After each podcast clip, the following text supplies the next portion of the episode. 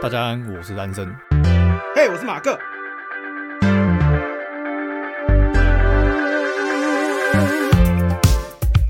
好，欢迎来过呃，好，欢迎来到新一集的玩过看过，不要错过。我是马我克，是安 生。来到了十分钟推坑的时间，没错啊那今天我先， 好，那我想要推给大家的是我常常在节目上提到的一个美剧，嗯叫《诺曼底大空降》。嗯，那现在其实很多平台上面都可以找得到老了。师啊，嗯，它算是一个蛮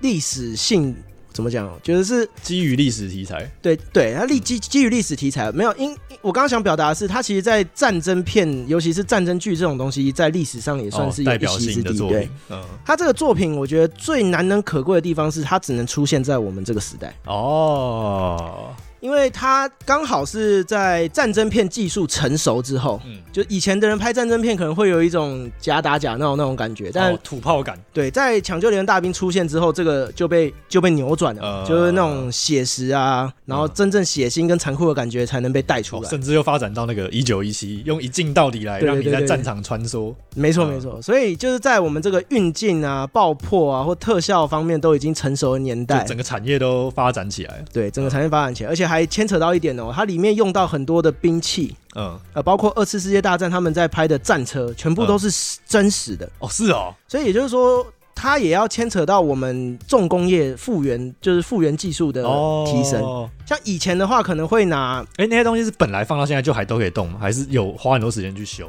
有些是本来就可以动，嗯然后有些是为了就是近期才修起来的。哦，像是你们知道最近有一部叫做《The Fury》，就是布莱德比特演的那个怒火，我忘了，反正就是也是二战片，它里面那那那一台虎式嗯，就是到蛮近代才被维修维修好的，哦，所以我会说。它只能属于我们这个年代，是因为它不止在这些武器上面全部都是动用当时的真货，嗯，还把当时的经历，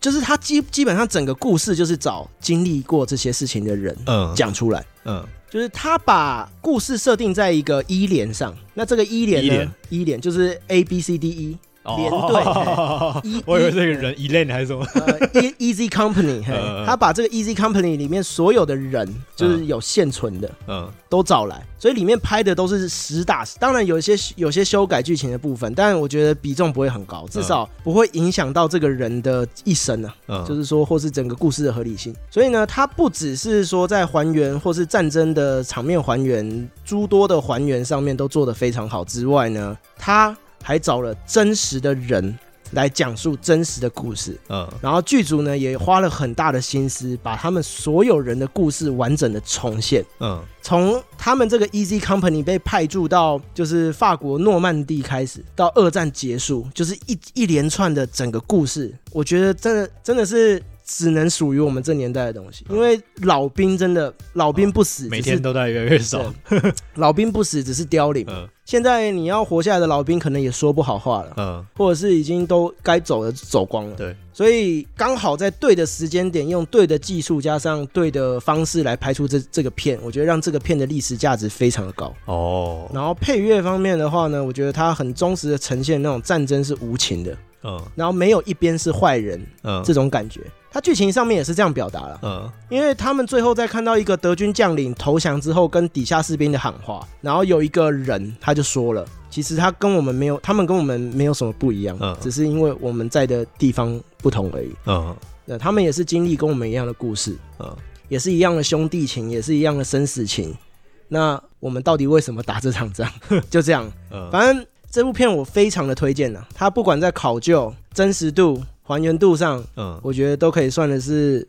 至今都不太可能会被超越的作品。嗯， OK，那我的推荐到这边，下一个 OK 换安生。好，我们上一集有提到那个 Scarface，我觉得顺便补充一下，我们后来研究一下，发现它是一九三几年的的剧本，然后一我看的一九八几年的版本是翻拍，呃，对，有稍微有补充一下上一次提到的作有品，原版，对对对，对它是，有原版的。对对对对对，好，那安生，你今天要推什么 作品？我今天要讲 Free Guy，Free Guy 就是自由的家伙，然后我觉得你，对对，你要你必须讲一下。我觉得香港翻译真的是， 香港先留到最后，台湾翻译叫脱稿玩家，嗯中国翻译叫失控玩家，然后香港翻译叫暴击自由人。我觉得这个太厉害了，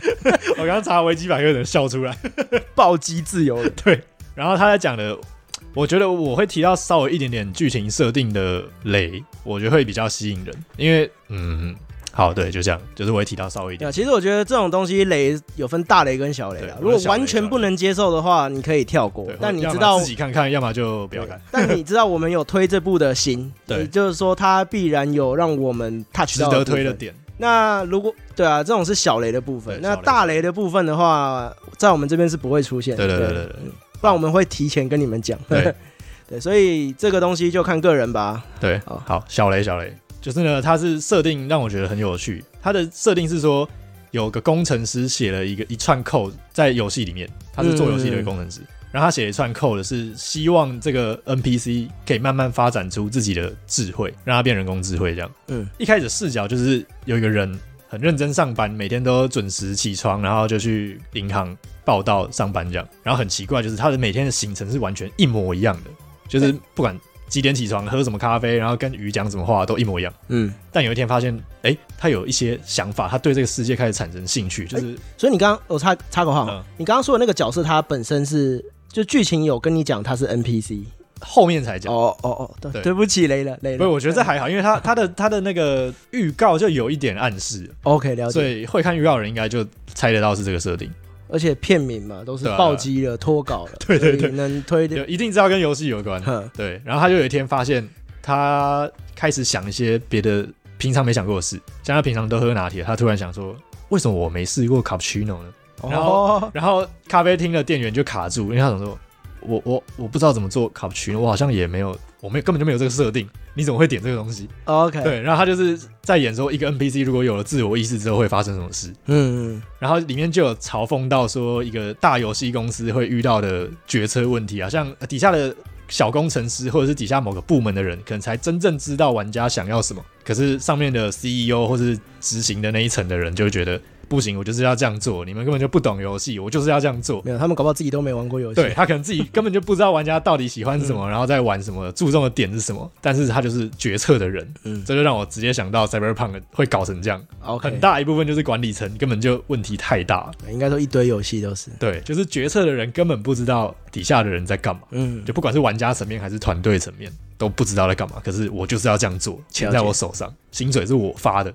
就了解就有嘲讽到这件事。然后如我觉得，如果玩过游戏、玩过蛮多游戏的人，就会对很多设定蛮有感的，像很多嘲讽也不算嘲讽，有些像他从他要拿出武器，就是手往后面一挥，然后就拿出来。 就会觉得很靠背，但的确很多游戏就是这样，跟狗屁不通。的确是嘲讽吧，或者是对我要说有点像致敬跟嘲讽之间，但是看得出来就是这用个日，文来讲就吐槽嘛，嗯，就吐槽这个动作多么不自然，这样对对就夸饰他这样。对。但是我觉得玩玩过蛮多游戏的人就看得出来，哦，这个团队一定是的确是蛮熟游戏的人才会想到很多里面的一些小彩蛋，了解了解，对。然后剧情老实说，我不觉得算好，因为很还蛮典型的好莱坞剧本，嗯，所以。我觉得站在我的角度，我不会觉得它是一个好的、非常有深度的电影。可是我觉得它的设定跟整个概念是很有趣的。就是我以前就有想过类似的事啊，我就想说，哇，这个 NPC 好像很无趣，或是我第一个是呃，我刚开始想到这件事的时候，就是看别人分析说为什么《萨尔达传说：旷野之息》让你会特别觉得这是一个很实在的世界。嗯，就是下雨的时候，NPC 会看一下天空，然后用手遮头。哦，这是一直以来人类都非常自然的反应，但是做到这件事的游戏几乎没有。了解了解，对我就会想说，哇，真的是玩家可以偶尔用 NPC 的角度来看看，你如果是他，让你遇到这个玩家做这些事的时候，你会怎么想？好我觉得推这个蛮有趣 的，它设定很有趣，剧情我先必须说真的是还好，不到很深，可是设定上我觉得很值得思考一下。对。那我们这边要推推坑的这个作品啊，其实长久听下来会发现，我们会常常说有些作品我们很推，但是真的不崇尚它的剧情或什嗯么。对，或者某些点特别推，其他真的还好。像是我之前说的最后流亡，嗯这就是一点。那其实我你要了解，就是给大家了解一下，就我们推坑的这个东西，我们只是想把它好的一面传达给大家对，。或啊是说我觉得我们是想传达它的核心价值在哪。对，就是再怎么，嗯，怎么讲，不是所有的作品都是完美，它一定有好的地方。那我们试着想要发掘这些好的地方。嗯对，所以像《最后流亡》就是推它的视觉，嗯，那这个 Free Guide 就是推它的设定，对对对对，就是我们希望题材能，跟设定。对，我们希望能用不同的观点，对然后不去同看面这向些作品，对。嗯，哎、我觉得可以补充一下，我看完那个平稳世代的弥陀天了，哦，平平稳是看完。哎、我觉得之后这个可以加入一下，就是我们如果互推完，然后看完，可以讲可一以啊，下自可己以的啊心得。，感感想啊，对对对平稳世界的维呃，维陀平稳天世代的维陀天门，对对对对上次已经讲错了，嘿对，我觉得很棒哎、嘲他讽真的对不对是，呃而且他的画风跟他讲的拍的题材真的是，就是靠背就会有点错愕。对啊，而且你不觉得他真的是很敢，就给我一种辛普森的感觉了，哦，有一点，就他很敢讲，嗯。呃很敢讽刺，而尤且其他，而且我觉得他很屌的是，他加入很多画风很可爱，可是明明就很色情的画面，没有就是极度政治不正确， 对对对对，极度政治对不可正是确，画风是偏可爱的。对啊，还有很多性暗示啊，对然后很多什么的，对哦而且说到性暗示，它后面有更夸张的啦，就是我觉得这东西如果是。以欧美人来拍的话，就会被踏伐到爆的对那种。但我觉得这也是他这个经他这个作品最难能可贵的地方，嗯，就是说他真实的表达了在什么样的情境之下，人会有什么样的选择，嗯或者是物种会有什什么么反应对，为了对生存能做什么样的事。嗯对。然后那呃，还有一个点，一个点就是，我觉得他有一种站在更高角度看所有物种，都只是为了活下来。没错，没错，没对我错觉，得这个也是很屌。啊就是它里面跟你讲了一个概念，就是维陀天他们虽然是神，嗯但他们并不管人类过得好不好。对，对，你们就是就像之前说的，你们只要活着有需求，神就会存在。嗯所以你神棍想去，你教你就是这个宗教想去用神棍的方式骗钱，随便你。然后你想干什么坏事也随便你，我们都不管，反正你只要人类有痛苦有什么，对他们你就会活你。延续下去就好，你这个种族不要灭绝就好。对啊，我们也是种族，你们也是种族对，就是对啊。我觉得他这算是对宗教有一种赤裸裸嗯的嘲讽，对，还有就是说还有讲到一个点，那个马欧萨嘛，那个魔王，呃猫什么对他他有讲到说，哇，你看如果我的肉体是机器多好，我想要长怎样就怎样。呃我觉得对哇，对这也对是好屌啊。对，我觉得他的画风再搭配这个话题，让我觉得他是一个非常有深度，而且对极极具艺术色彩的一对个，作但品。乍看你真的会觉得好像就打哈哈，然后不知道在干嘛。而且你会发现，他从头到尾角色其实非常少。，对，就围绕那几个人。而且可是他讲的故事又非常完整，嗯，而而重点是他能把在角色很少，然后故事完呃，就角色这么少的状况之下，帮你塑造一个还蛮大的世界观，对，然后又很完整，对吧、嗯好，我觉得对啊，真的蛮这真的是推了。对，真的是蛮厉害的。 可惜就是不知道原作的是不知道是原画还是原作哪个生病了，然后嗯现在一直在停刊中，所以他就断断在一个就是中间，对他突然断在断掉没有，他断在一个很可恶的地 方，对对对，就会让人很想知道后面发生什么事。对，但是好像完全也没公布下一下下次什么时候更新之嗯类的。那顺便跟你们讲一下，就是跟听众还有安生也讲一下，嗯嗯他的漫画其实尺度更大，哦就是里面演到只敢提。嗯，不敢真的表现出来的东西，漫画全部都表现出来。哦，